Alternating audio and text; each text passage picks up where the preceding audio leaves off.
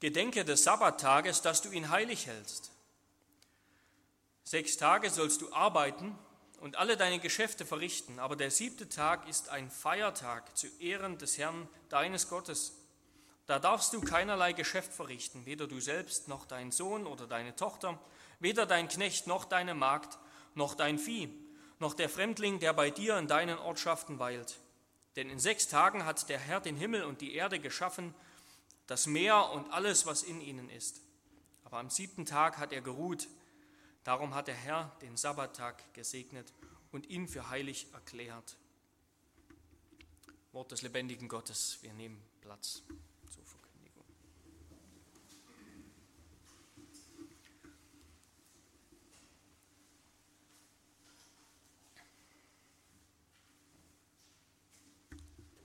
Liebe Gemeinde, liebe Geschwister, es lohnt sich sicherlich, dass wir häufig über den Sonntag nachdenken. Immerhin kommt er einmal alle sieben Tage und über die Bedeutung, die der Sonntag für unser Leben hat.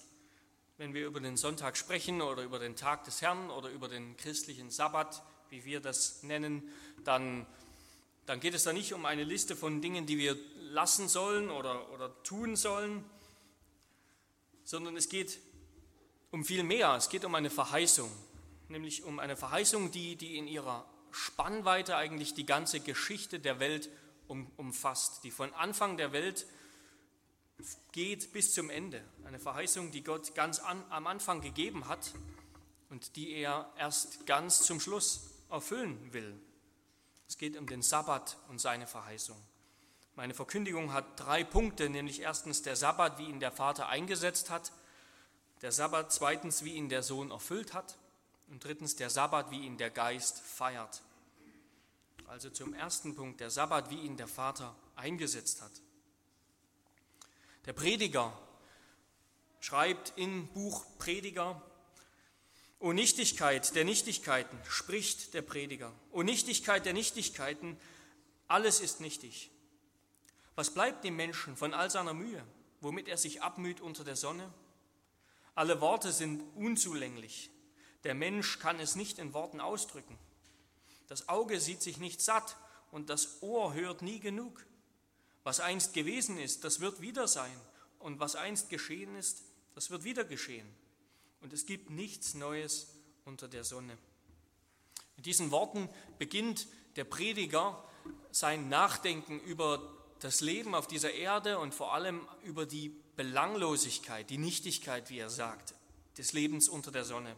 Und einer seiner Hauptgedanken ist, dass, dass das menschliche Leben und überhaupt alles, was eigentlich so geschieht in unserer Welt, sinnlos erscheint. Alle Dinge, alles, was existiert, muss beständig wiederholt werden, es muss beständig repariert werden, es muss immer wieder restauriert, wieder erneuert werden, wieder und wieder. All das, dieser ganze Rhythmus des Lebens, der, der dreht sich und läuft weiter wie so ein Mühlrad. Da gibt es kein Ende, da gibt es keinen kein, kein Schluss, keine, kein Fertigsein. Es führt keinen Ausweg heraus und keinen Weg darum herum. Der Prediger sagt uns, es ist sinnlos, dass du etwas aufbaust, dass du etwas Großes machst, weil es ja am Ende doch wieder einstürzt. Es ist sinnlos und es ist schlichtweg unbefriedigend. Es ist nicht zufriedenstellend, wie diese Welt funktioniert. Im Gegenteil, die, die Schöpfung und das ganze Leben unter der Sonne, das offenbart Schwachheit, Gebrechlichkeit. Das offenbart seine Grenzen und das offenbart eigentlich die Notwendigkeit eines Updates, könnte man sagen. Es braucht eine bessere Gestalt. Und genauso hat vielleicht ein, ein, ein jüdischer Arbeiter über das Leben nachgedacht, ein jüdischer Arbeiter zur Zeit Moses in Ägypten, der hat dort ohne Ruhe, ohne Hoffnung Tag für Tag Ziegel hergestellt in seiner nie endenden Arbeit. Der, der, hat, ähm, der war voller Angst vor dem Pharao, vor seinen Sklaventreibern. Der ägyptische König, der Pharao, der hat das Volk Israel in Ägypten versklavt, unterjocht, es wie ein rücksichtsloser Manager zur Arbeit angetrieben. Die Israeliten mussten dort seine, seine Tempel bauen, seine Schatzkammern bauen.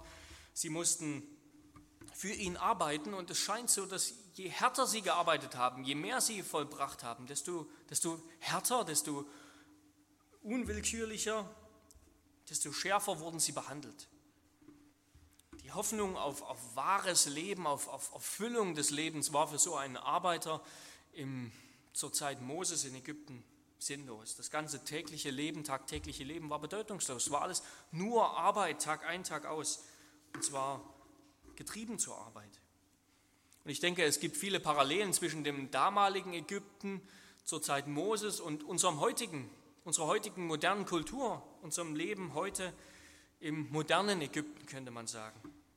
Wir leben auch in einem Ägypten endloser Bedürfnisse und endloser Verlangen mit den Liturgien der Konsumgesellschaft, einem Ägypten ruchloser Manager, die die, die Menschen ausnutzen, ausbeuten für, für ihren eigenen Gewinn, einem System, das von den modernen Pharaonen und den Götzen von, von Bequemlichkeit, von Konsum, von, von Produktion, endloser Produktion regiert wird.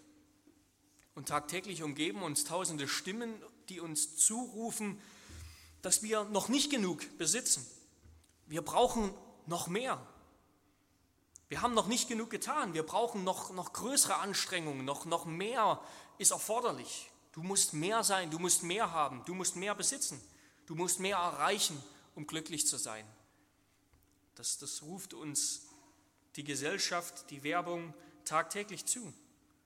Ist offensichtlich, dass es in beiden Systemen, in dem antiken Ägypten und in unserem heutigen Ägypten, könnte man sagen, dass es in so einem System keine Sabbatruhe gibt. Auszeiten sind nur krankheitsbedingt erlaubt.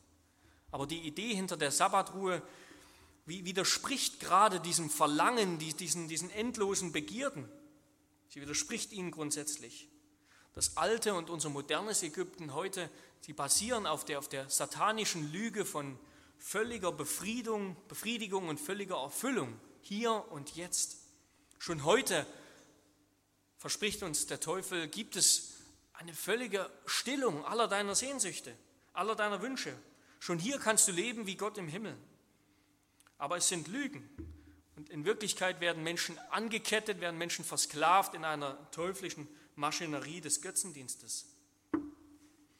Und es sind genau die gleichen Lügen, die der Vater der Lüge schon Adam und Eva vorgehalten und sie damit verwirrt hat.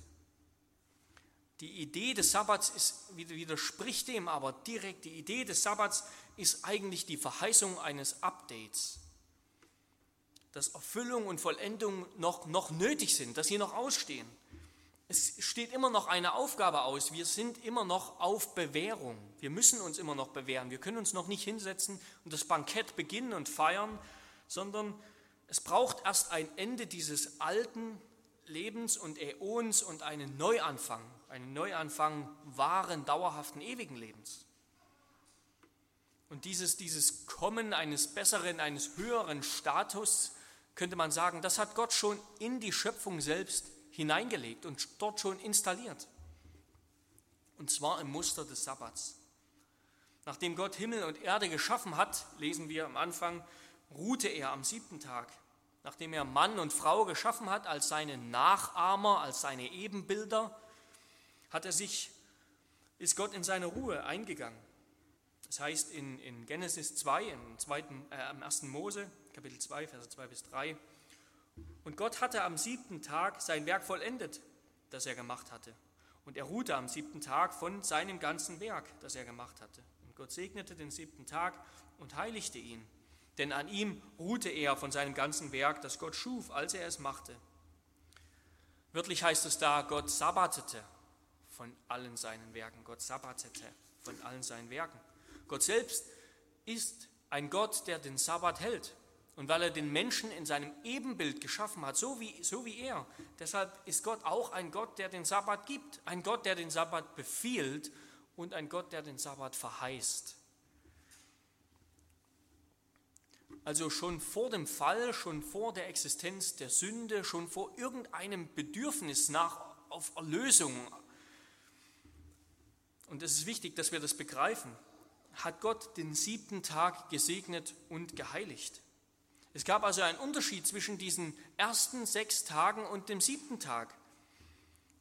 Der war zugleich zwar Teil der Schöpfung, dieser siebte Tag, aber er war auch schon der Teil eigentlich der Vollendung, in dem Gott gelebt hat, in dem Gott ist eine ewige Realität, in die Gott schon eingegangen ist. Der Sabbat als der siebte Tag, das ist der Tag der Vollendung. An ihm, an diesem siebten Tag hat Gott die Schöpfung vollendet, nicht, nicht in den sechs Tagen vorher.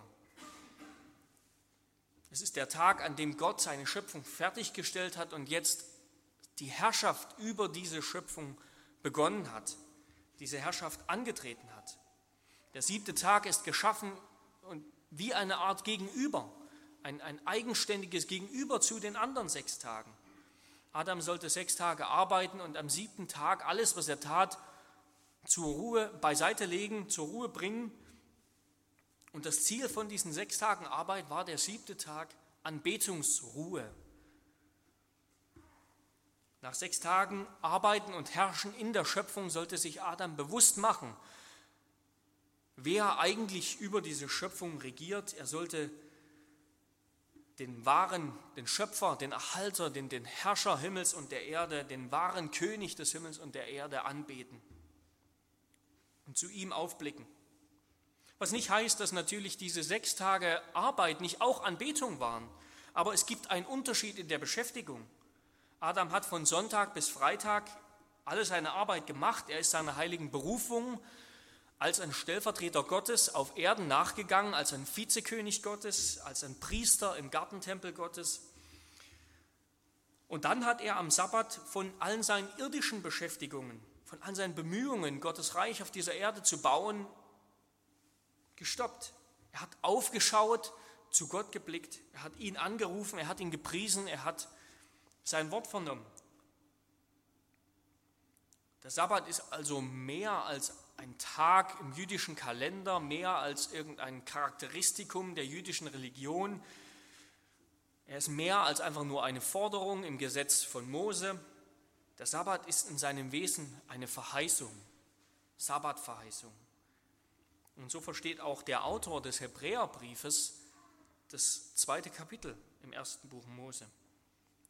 Der Sabbat, in den Gott nach der Schöpfung eingegangen ist, das ist vor allem eine Verheißung für Gottes Volk.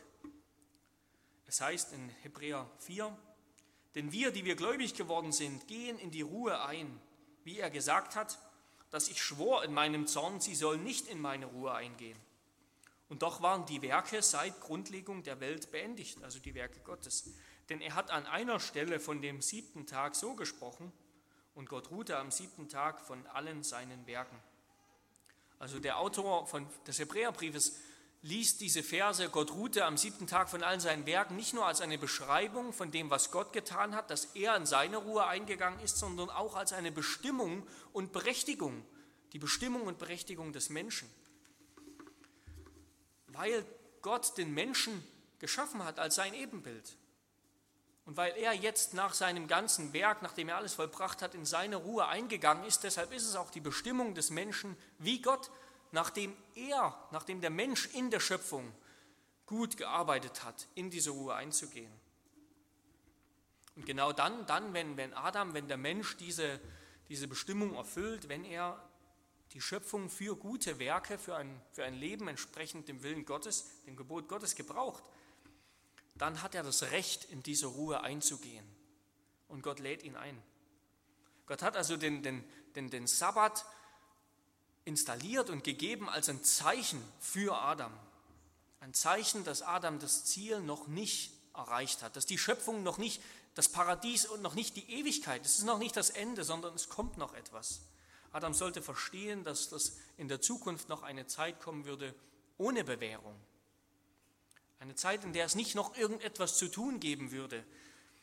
Der Sabbat kündigt also schlussendlich nicht nur eine Zeit an ohne Sünde, denn er wurde ja gegeben, als es Sünde noch gar nicht gab, als Sünde noch gar nicht das Problem war. Sünde ist nicht das Problem, was der Sabbat lösen will. Sünde ist nicht das, was der Sabbat überwinden will. Sondern der Sabbat verheißt völlige Befriedigung, völlige Erfüllung des Menschen in Gott. Er, er verheißt einen Himmel der kommen wird. Er verheißt, dass der Mensch am Ende vollendet sein wird, wie Gott alles vollendet hat und dass er in, in völliger Ruhe bei Gott sein wird, dass er an der, Schöpf, an der Herrschaft Gottes teilhaben wird. Ja, der Sabbat verheißt voll, Vollkommenheit, absolute Vollendung aller Dinge. Also dieses Ruhen Gottes in, in, im, zweiten, im ersten Buch Mose, Genesis 2, das ist verheißungsvoll. Es ist für uns Menschen noch zukünftig, es kommt noch.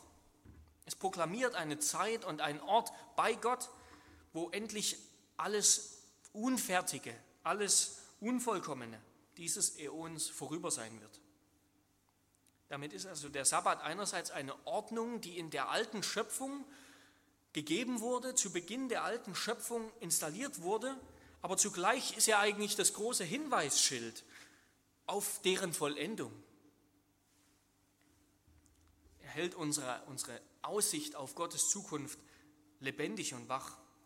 Und wir als Christen würden uns selbst berauben, wenn wir diese wöchentliche Erinnerung kommender Vollendung verlieren, wenn wir das vergessen, wenn wir den Sabbat nicht als eine solche Oase auf dem Weg in der Pilgerschaft zum Himmel verstehen.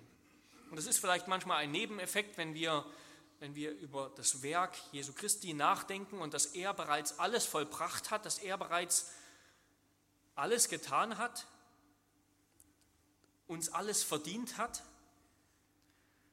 Sein Werk ist schon perfekt, ist schon abgeschlossen, aber zugleich sollten wir festhalten, dass wir immer noch warten, dass wir immer noch auf der Pilgerschaft sind, immer noch unterwegs sind. Wir sind noch nicht am Ziel. Und genau nach dieser Ruhe, nach diesem Ziel will Gott, dass wir uns ausstrecken und sehnen. Und, und vielleicht beginnen wir manchmal den Tag, vielleicht haben wir heute diesen Tag begonnen, unser Seufzen. Vielleicht seufzen wir genauso wie der Prediger unter der Nichtigkeit, der Sinnlosigkeit des Lebens dass das Leben nur aus harter Arbeit und aus Leiden besteht, aus Arbeit, die wir uns vielleicht oftmals gar nicht in der Lage sehen, so richtig zu vollbringen, zu tun. Und jede Woche, jeder Tag eigentlich immer wieder neu in dem gleichen langweiligen Rhythmus aufeinander folgt.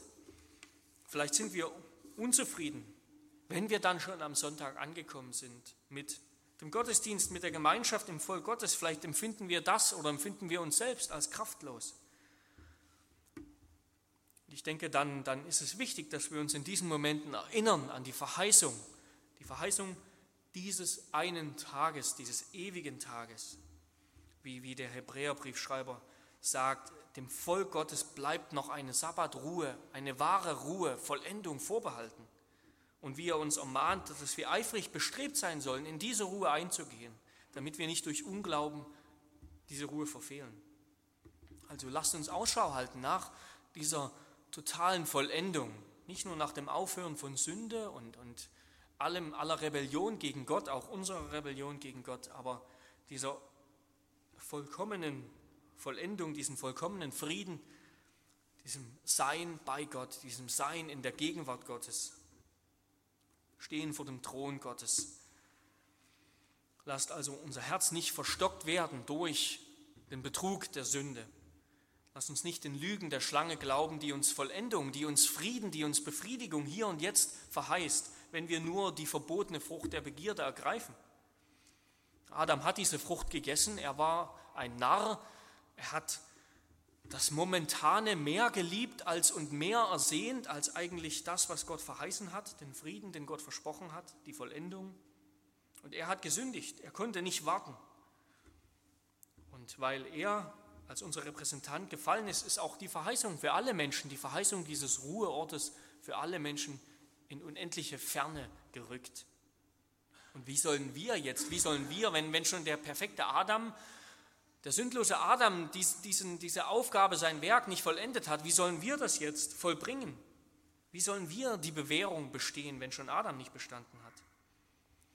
Damit kommen wir zum zweiten Punkt, nämlich der Sabbat, wie ihn der Sohn erfüllt hat. Wenn wir in die Bibel schauen, dann sehen wir, dass sich die Sabbatruhe mit dem Sündenfall verändert hat.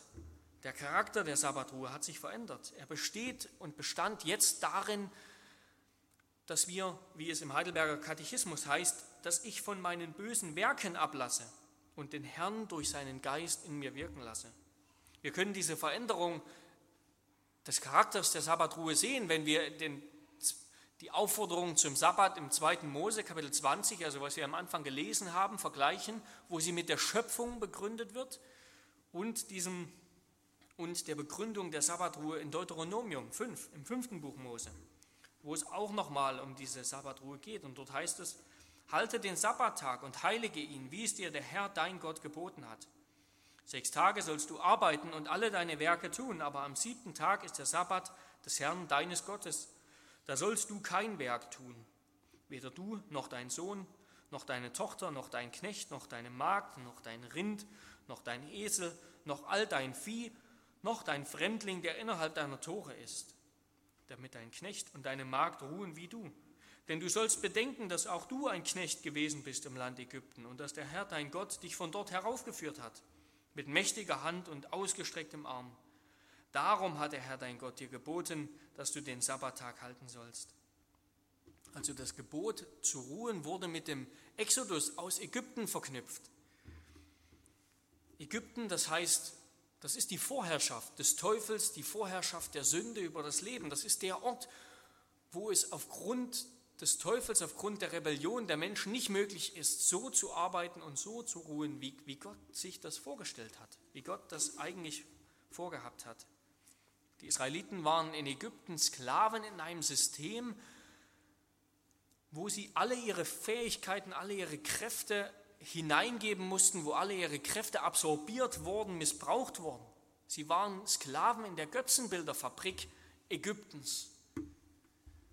Sie, sie waren dem Widerstand des Pharaos gegen Gott hilflos ausgeliefert und unterworfen. Sie haben die Tempel des Pharaos gebaut, seine Schatzkammern.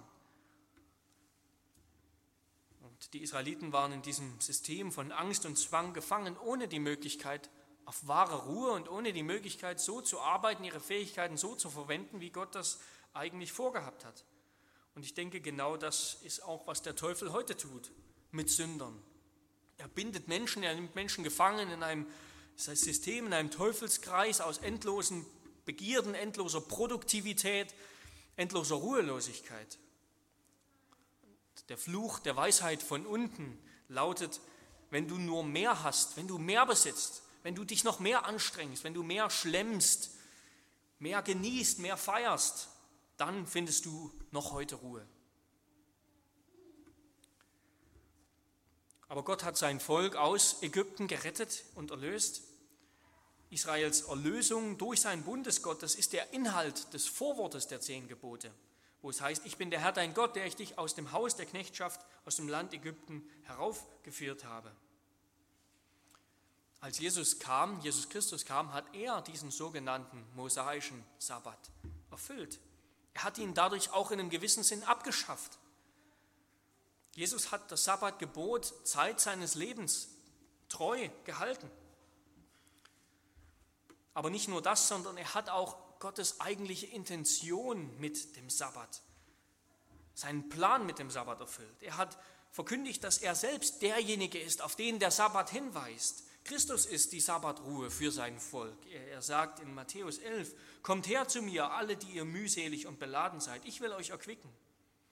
Nehmt auf euch mein Joch und lernt von mir, denn ich bin sanftmütig und von Herzen demütig. So werdet ihr Ruhe finden für eure Seelen. Denn mein Joch ist sanft und meine Last ist leicht. Christus ist der Erlöser, er ist der, der die Sabbatruhe für sein Volk gebracht hat. Er ist auch unser Erlöser aus unserem Ägypten geworden. Christus ist der Ruheort und mit ihm beginnt schon das neue Zeitalter. Auch wir, liebe Gemeinde, liebe Geschwister, wir sind nicht länger in Ägypten. Wir sind nicht länger Sklaven des Götzendienstes um uns herum. Wir sind dem Teufel entkommen und Gott hat den Teufel niedergeworfen. Wir sind nicht länger in den Klauen des Satans und wir glauben nicht länger seine Lügen, sondern wir wissen die Wahrheit, wir kennen die Wahrheit von der Ewigkeit, die kommen wird der Vollendung aller Dinge. Wir wissen, dass das hier noch nicht die Endstation ist. Wir kennen die Wahrheit über den einen Ruheort und wir suchen hoffentlich die zukünftige Stadt. Wir haben die, wie es im Hebräerbrief heißt, die Kräfte der zukünftigen Weltzeit schon genossen. Und unser Passalam Jesus Christus hat uns erkauft aus Tod, aus Fluch und aus Zorn. Also ist die Sabbatruhe jetzt schon erfüllt. Alles ist erfüllt, alles ist da. Es gibt in Christus jetzt keinen Grund mehr für diesen öffentlichen, einen abgesonderten Sonntag, diesen besonderen Tag. Das ganze Leben ist ein Sabbatleben. Es gibt viele, die behaupten, dass vom christlichen Sabbat zu sprechen, ist ein Widerspruch in sich selbst. Der Sabbat, das war eine Ordnung des alten Bundes, des alten Testamentes und der ist mit Christus jetzt erfüllt. Christus ist die Sabbatruhe für sein Volk und das war's. Jetzt gibt es nichts mehr. Wir, unser ganzes Leben ist ein Sabbatleben. Jeder Tag ist Anbetung. Es gibt keinen einzigen, besonderen Tag mehr. Viele oder einige behaupten, vom Sabbat im neuen Bund zu sprechen, das ist ein Widerspruch in sich selbst. Ist das so? Wir wollen noch etwas tiefer hineinbohren, tiefer reflektieren, was die Bibel eigentlich über die Sabbatruhe sagt. Sie spricht nämlich in zweierlei Weise über den Sabbat.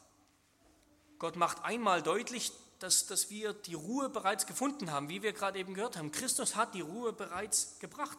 Aber andererseits ermahnt Gott uns auch, dass, dass eine Ruhe noch kommen wird, eine Ruhe noch vor uns liegt, die wir im Glauben erwarten müssen, indem wir treu sind, indem wir gehorsam sind, indem wir nicht müde werden. Ein gutes Beispiel dafür, wie die Bibel über den Sabbat spricht, ist eigentlich das Thema oder das Bild auch des Reiches Gottes. Die Bibel sagt über das Reich Gottes einerseits, Jesus sagt über dieses Reich, dass, dass es bereits gekommen ist. Er sagt, seine Wundertaten, seine Wunder, die er gebracht hat, sind ein Zeichen, dass das Reich Gottes schon jetzt da ist. Und als er einmal gefragt wird von den Pharisäern, wo oder wann das Reich kommt, sagt er zu ihnen, das Reich Gottes kommt nicht so, dass man es beobachten könnte. Man wird nicht sagen, siehe hier oder siehe dort, denn siehe, das Reich Gottes ist mitten unter euch. Und zugleich ermahnt uns das Wort Gottes, dass wir wachsam sein sollen. Jesus Christus ermahnt seine Hörer, direkt nachdem er das gesagt hat, das Reich Gottes ist mitten unter euch, ermahnt er seine Hörer, wachsam zu bleiben, nicht müde zu werden. Nicht, dass das Reich Gottes unverhofft kommt und anbricht. Und Lukas schreibt später in der Apostelgeschichte von Paulus und Barnabas, dass sie die Gemeinden ermahnt haben, ermutigt haben.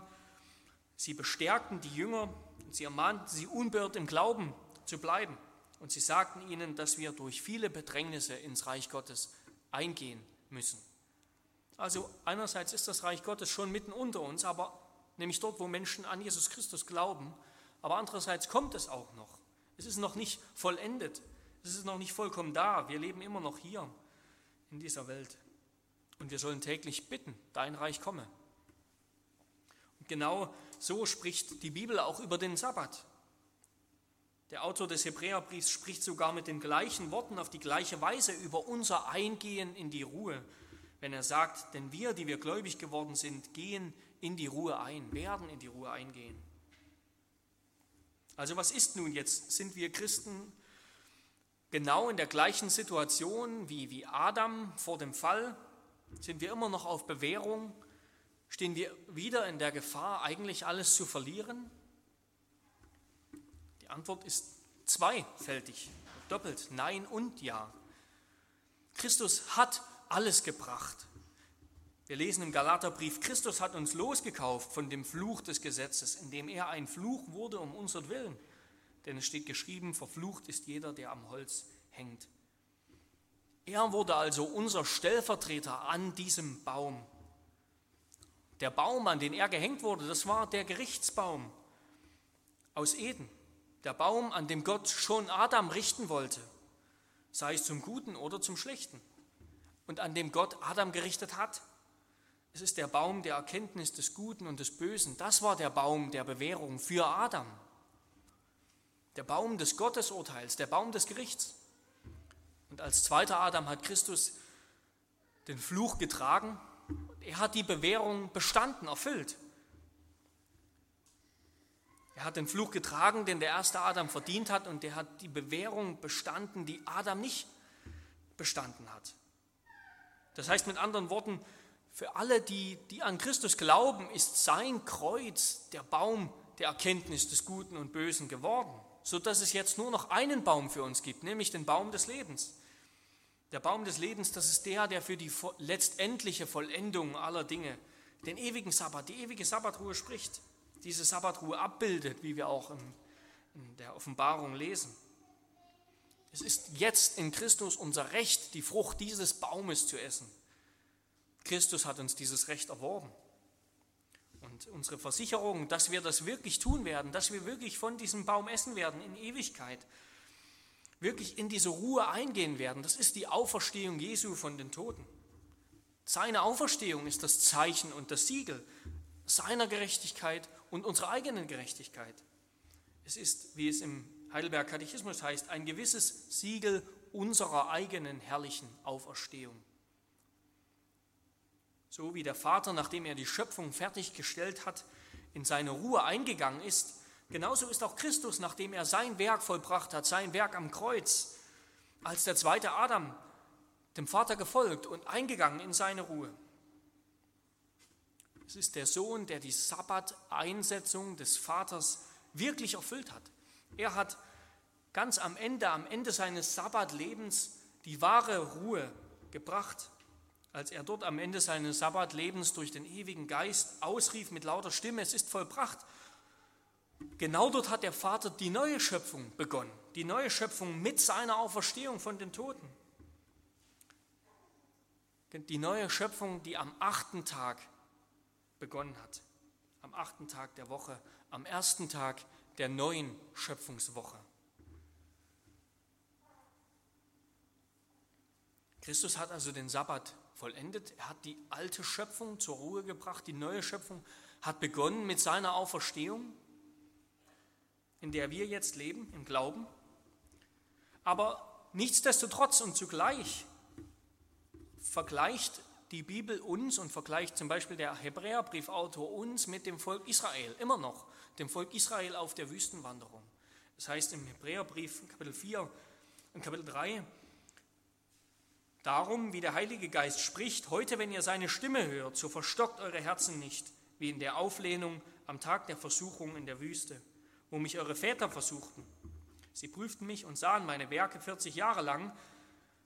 Darum wurde ich zornig über jedes, jenes Geschlecht und sprach, immer gehen sie in ihrem Herzen in die Irre, und sie haben meine Wege nicht erkannt, so dass ich schwor in meinem Zorn, sie sollen nicht in meine Ruhe eingehen.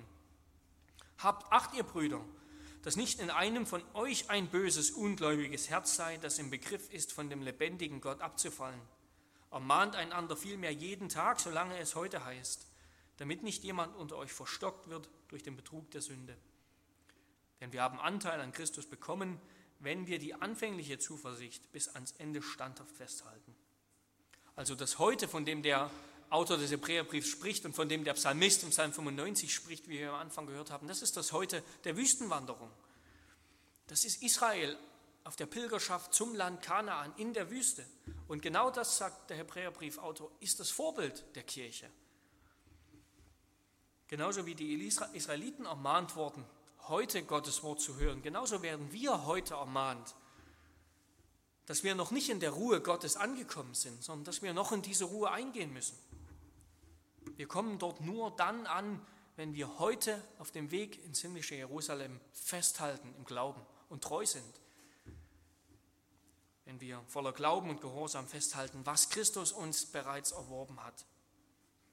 So heißt es dann weiter in Kapitel 4, so lasst uns nun mit Furcht darauf bedacht sein, dass sich nicht etwa bei jemand von euch herausstellt, dass er zurückgeblieben ist, während doch die Verheißung zum Eingang in seine Ruhe besteht.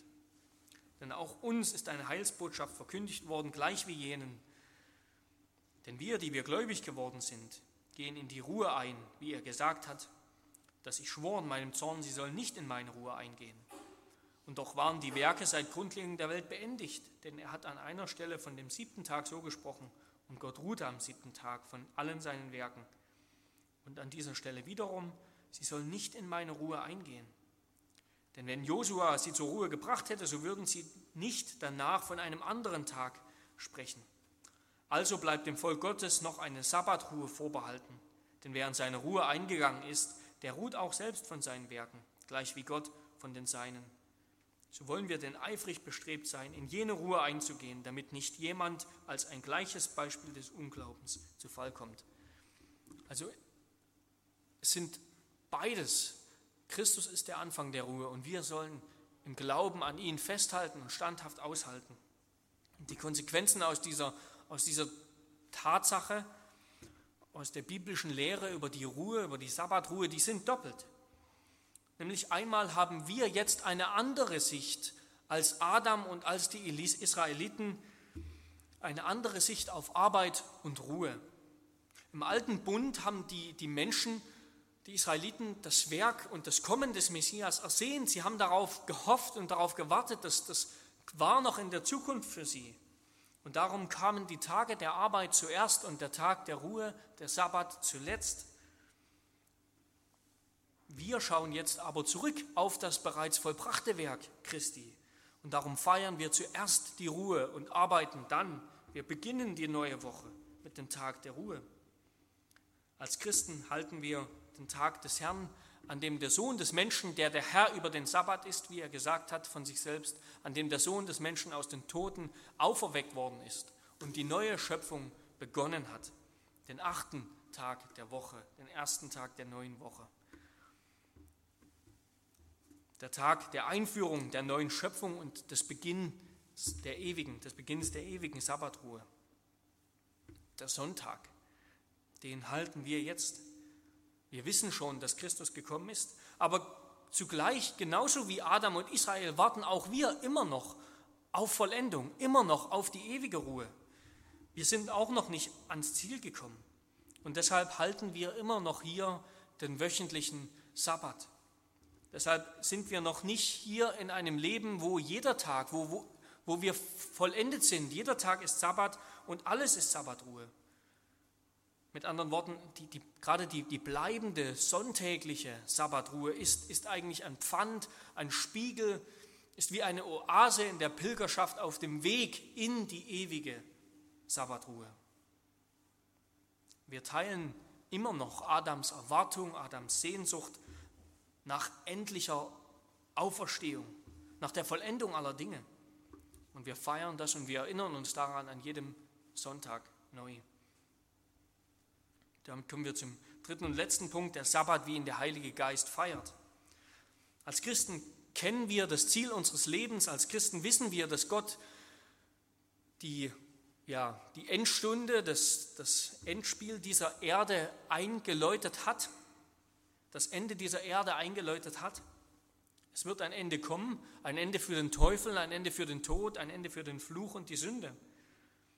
Johannes beschreibt die kommende Herrlichkeit in der Offenbarung, Kapitel 21, folgendermaßen. Und ich sah einen neuen Himmel und eine neue Erde. Denn der erste Himmel und die erste Erde waren vergangen und das Meer gibt es nicht mehr. Und ich sah, und ich, Johannes, sah die heilige Stadt, das neue Jerusalem, von Gott aus dem Himmel herabsteigen, zubereitet wie eine für ihren Mann geschmückte Braut. Und ich hörte eine laute Stimme aus dem Himmel sagen, siehe, das Zelt Gottes bei den Menschen. Und er wird bei ihnen wohnen und sie werden seine Völker sein. Und Gott selbst wird bei ihnen sein, ihr Gott. Und Gott wird abwischen alle Tränen von ihren Augen. Und der Tod wird nicht mehr sein, weder Leid noch Geschrei noch Schmerz wird mehr sein, denn das Erste ist vergangen. Können wir uns vorstellen, können wir uns den, den Prediger vorstellen, den Autor dieses Buches, der verzweifelt war aufgrund eigentlich der Nichtigkeit, der Bedeutungslosigkeit, der Sinnlosigkeit aller Dinge unter der Sonne des ganzen Lebens, wenn er diese Worte hören würde? Der Himmel ist doch eigentlich die Sehnsucht hinter all seinen düsteren Gedanken. Es ist diese Sehnsucht, endlich in der Gegenwart Gottes zu sein, wo nicht mehr, wo keine Bewährung mehr aussteht, die der Mensch noch, die Adam noch zu, zu vollbringen hat, bevor er in diese Gegenwart darf, sondern wenn diese Gegenwart endlich da ist und wir vor Gott und bei Gott und mit Gott leben. In der Dreinigkeit, mit der Dreinigkeit. Und natürlich hat aber der Prediger auch recht. Auf dieser Seite der Ewigkeit erscheint unser Leben sicherlich häufig ohne Sinn und Ziel. Wir können Sinn und Ziel nicht erkennen. Viele Dinge, die uns widerfahren, können wir nicht erklären. Wir fragen uns, warum Gott nicht die Erfüllung unserer Sehnsüchte schenkt, besonders wenn, wenn, sie, wenn sie nicht sündhaft sind. Wir fragen uns, warum das Leben oftmals so ungerecht ist. Aber, und das ist die Verheißung des Sabbats, es gibt jetzt keinen Grund mehr, die Verheißung für alle Gläubigen, für uns. Es gibt keinen Grund mehr zu verzweifeln. Unser Leben jetzt ist bedeutungsvoll im Licht der Ewigkeit. Gott selbst ist der Lohn derer, die zu ihm kommen im Glauben. Und unser Leben wird, wenn es ein Leben des Glaubens ist, unser Leben wird Früchte tragen bis in die Ewigkeit hinein. Lasst uns das im Glauben festhalten. Es ist bedeutungsvoll für die Ewigkeit, dass wir, wie es im Heidelberger Katechismus heißt, dass wir besonders am Feiertag fleißig zur Gemeinde Gottes kommen, Gottes Wort lernen, die heiligen Sakramente gebrauchen, den Herrn öffentlich anrufen und christliche Almosen geben. Wenn wir unser Leben, unser Hab und Gut hingeben füreinander aus Liebe, dann tun wir genau das, was Christus getan hat. Und dann tun wir das, was der Vater liebt. Wenn wir den Herrn öffentlich anrufen, als Gemeinde, als sein Volk, dann erfüllen wir schon jetzt den ultimativen Zweck aller Dinge, den ultimativen Zweck, die Bestimmung des Menschen, die Bestimmung Adams, Gott anzubeten in seiner Gegenwart. Und wenn wir fleißig zur Gemeinde Gottes kommen, wenn wir Gottes Wort hören, wenn wir die Sakramente gebrauchen, dann beginnen wir jetzt schon in diesem Leben, was in alle Ewigkeit unsere Beschäftigung sein wird, nämlich voller Verehrung auf Gott zu blicken und in Christus zu ruhen. Und wenn uns all das bewegt, jeden Tag, an allen Tagen unseres Lebens, auch an den anderen sechs Tagen von unseren bösen Werken abzulassen, uns mit größter Freude Gott hinzugeben, mit größter Selbstlosigkeit, dann erfüllen wir das vierte Gebot schon jetzt mehr und mehr. Das ist der Dienst des Heiligen Geistes, der uns dazu befähigt. Der Heilige Geist ist der große Befähiger. Er ist der große Befähiger, der uns zu all dem verhilft, was wir tun sollen, was Gott uns aufträgt, was Gott uns befiehlt.